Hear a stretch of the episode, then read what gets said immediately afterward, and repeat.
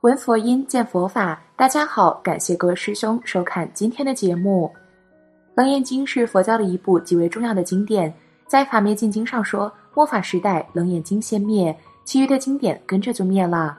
如《楞严经》不灭，正法时代就现前。《楞严经》被称为经中之王，王在哪里？就在佛王开示上面，那是众佛之师所宣，讲的清晰透彻。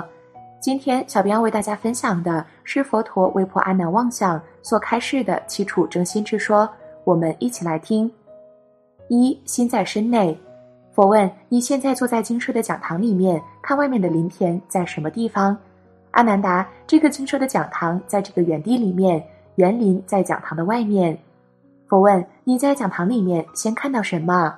阿难答：我在堂内先看到您，依次再看到大众。这样再向堂外看去，就可以看到园林。佛问：你看到外面的园林，凭什么可以看见？阿难答：遮讲堂的门窗洞开，所以身在堂内可以看见堂外远处的园林。佛问：依你所说，你的身体在讲堂内，窗户洞开，方能见到远处的园林。是否会有人在堂内根本不能看到堂内的我和大众，而只能看见堂外的园林呢？阿难达在堂内不能看见讲堂以内的人和景物，而只能看见外面的园林，绝无此理。佛问：诚然如你所说，你的心对于当前一切事物都是明明了了。如果这个明明了了的心确实存在于身体里面，就应该先能看到自己身体的内部，犹如一个人住在室内，应该先能看室内的东西一样。试问世界上有谁能够先看到了身体内部的东西？纵然不可以看见，至少也应当明明了了。事实上，有谁能够自己看得见身体内部的状况呢？在身体以内，既然找不出能知能见的心是什么样子，何以能够知道心由内部出身外的作用呢？所以你说心在身体内部是错误的。二心在身外。阿难问：听了佛的分析，我认为我和人们能知能见的心在身外，譬如一盏灯光燃亮在室内。这个灯光应该首先用室内的一切，然后透过门窗再照到室外的庭院。世间的人时常不能自己看见身体内部，只能够看见身外的一切景物，犹如光本来就在室外，所以不能照见室内。佛问：刚才我们大家饿了就去吃饭，试问可否在饿时派一个代表去吃？这个代表的人吃饱了饭，我们大家就可以不饿了呢？阿难达：每个人的身体各自独立，各自存在。若要一个代表大众吃饭，而使人人能报，绝无此理。佛说：“你说这个明明了了、能知能觉的心存在身外，那么身与心就应该各不相干。心所知的身体不一定能感觉得到。如果感觉在身上，心就不知道。我现在在你身外一举手，你眼睛看见了，心内就有分别的知觉吗？”阿难达：“当然有知觉。”佛说：“既然身外一有举动，你心内在就有知觉的反应。”何以认为心在身外呢？所以你说心在身外是错误的。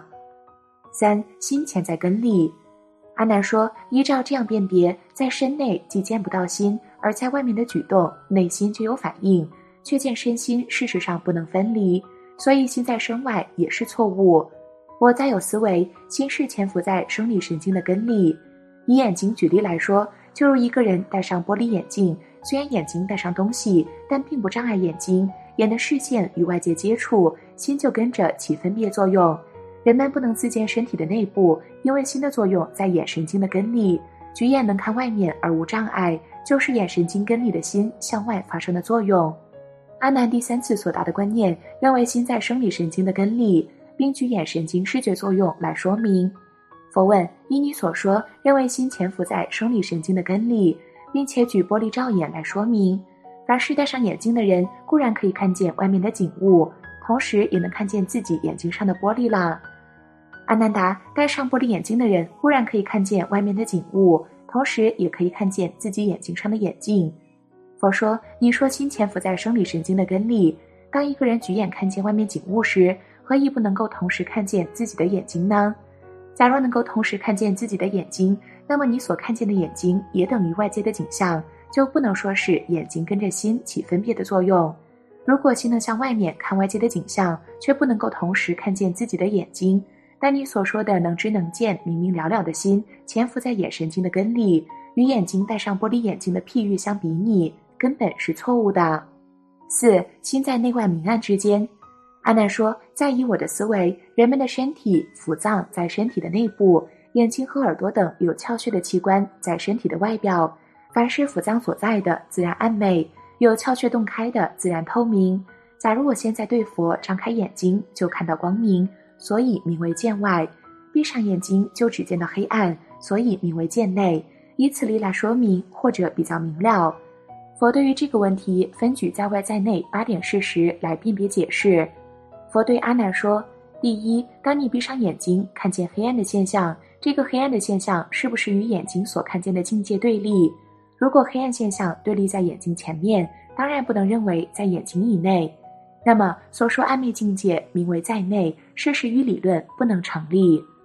第二，如果看见黑暗现象名为见内，那么处在完全黑暗的室内，室内的黑暗都是你的内部了。能说这种黑暗现象就是你的腑脏吗？第三，假如说目前黑暗的现象不与眼睛对立，须知不相对立的境界，眼睛根本就看不见。唯有离开互相对立的外境，只剩下绝对在里面的现象，才可以说是内在的境界。那你所说在内的实际理论才可以成立。第四，闭上眼睛，认为就是看见身体的内部。那么开眼看见外界的光明，这个心的作用是由内到外，何以不能先看见自己的面目呢？第五，假如由内到外根本看不到自己的面目，你所认为内外界限对立的理论根据就不成立。假使必由内到外可以见到自己的面目，这个明明了了能知能觉的心，以及可以看见无相的眼。就悬挂在虚空之间，怎样可以名为内在呢？第六，如在虚空之间，自然不是你心的本能。那么，我现在坐在你的对面，可以看见你，是否我这个人也算是你自己的心与身呢？第七，我坐在你的面前，你的眼睛已经看到就知道了，你的心已经由你的眼到达我身上，同时你的身体仍然存在着有你自己的知觉。那么，这个知觉作用与你看见外界的知觉作用。是否同是你的心呢？第八，如果你坚持的说身体与眼睛各有独立的知觉，那么你便是有两个知觉了。那你的一生应该有两个新兴的体才是对的。综上理由，你说闭上眼睛看见暗昧的景象就叫做界内，根本是错误的。五，心在随所何处？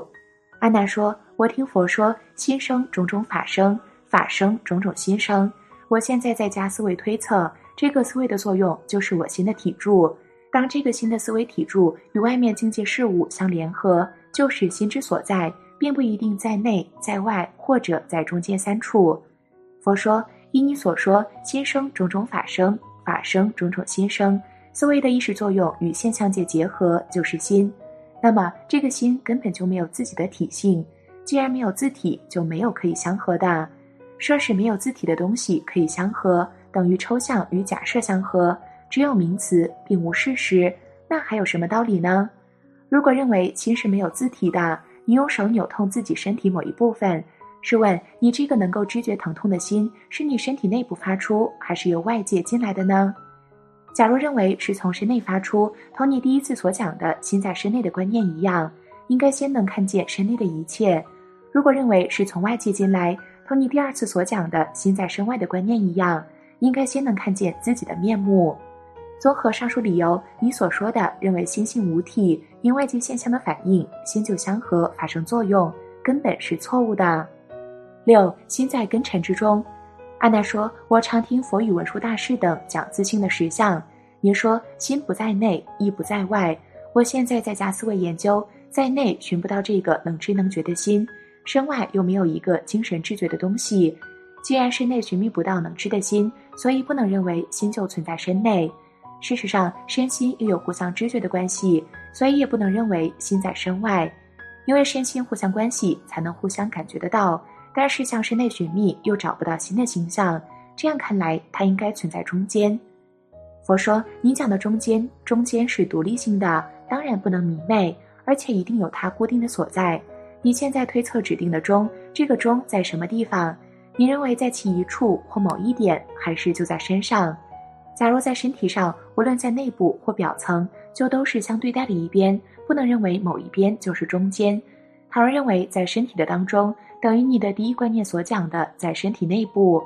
如果认为在某一处或某一点，那么这个处或点是实际的有一所在，还是假设的无法表达？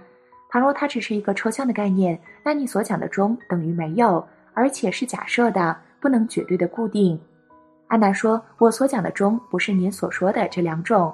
我的意思，如您过去所讲，自身有肉体的眼神经等能看的因，就产生自己可以看见外界景象的缘，所以就形成眼睛能够看见东西的识别作用。眼睛自有分别，外界的物理现状是没有知觉的物体。”因此，知道这种识别的能力作用发生在外界现象与眼睛接触的中间，这种作用现象便是心的存在处，也就是心性的作用。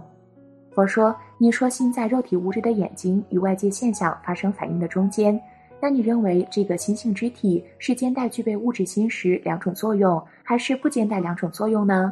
假若是兼带的，外界物质与心识就杂乱了，因为物质本身是没有知觉的。”心识才具有知觉的功能，心物是两相对立的，如何能说心识在其中间呢？既然不能兼带具备这两种作用，肉体的物质是无知的，自然没有知觉，更谈不到有一知觉体性的存在。那你所说的中间是个什么状况？所以说心在中间是绝对的错误。七心在无所着处。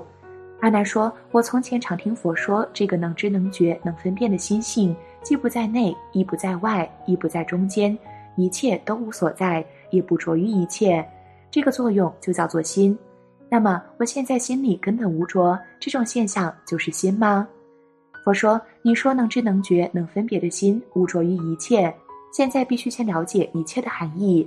凡是水里游的、路上爬的、空中飞的这些种种世间生物，以及呈现在虚空中的物象，综合起来叫做一切。”并不在这一切上又污浊个什么呢？其次，再说你所说的污浊，究竟有一个污浊的境界存在呢，还是没有污浊的境界存在呢？如果没有污浊境界的存在，根本就是没有，等于说乌龟身上毛，兔子头上的角，没有就没有，还有什么可以说污浊？如果有一个污浊境界的存在，那就不能认为没有，必定会有一种境界与现象，有了境界与现象，事实就有存在。怎么可以说是无着呢？所以你说一切无着，就名为能知能觉的心是错误的。好了，关于七处争心之说的内容，先讲到这儿了。佛在楞严经中举了那么多的例子，打了那么多的比喻，目的只有一个，就是告诉阿难，后天的意识并非是你的真心，大脑里面的思维并不是真正的你。而佛又说，真心是不生不灭的，有生有灭的皆非真心。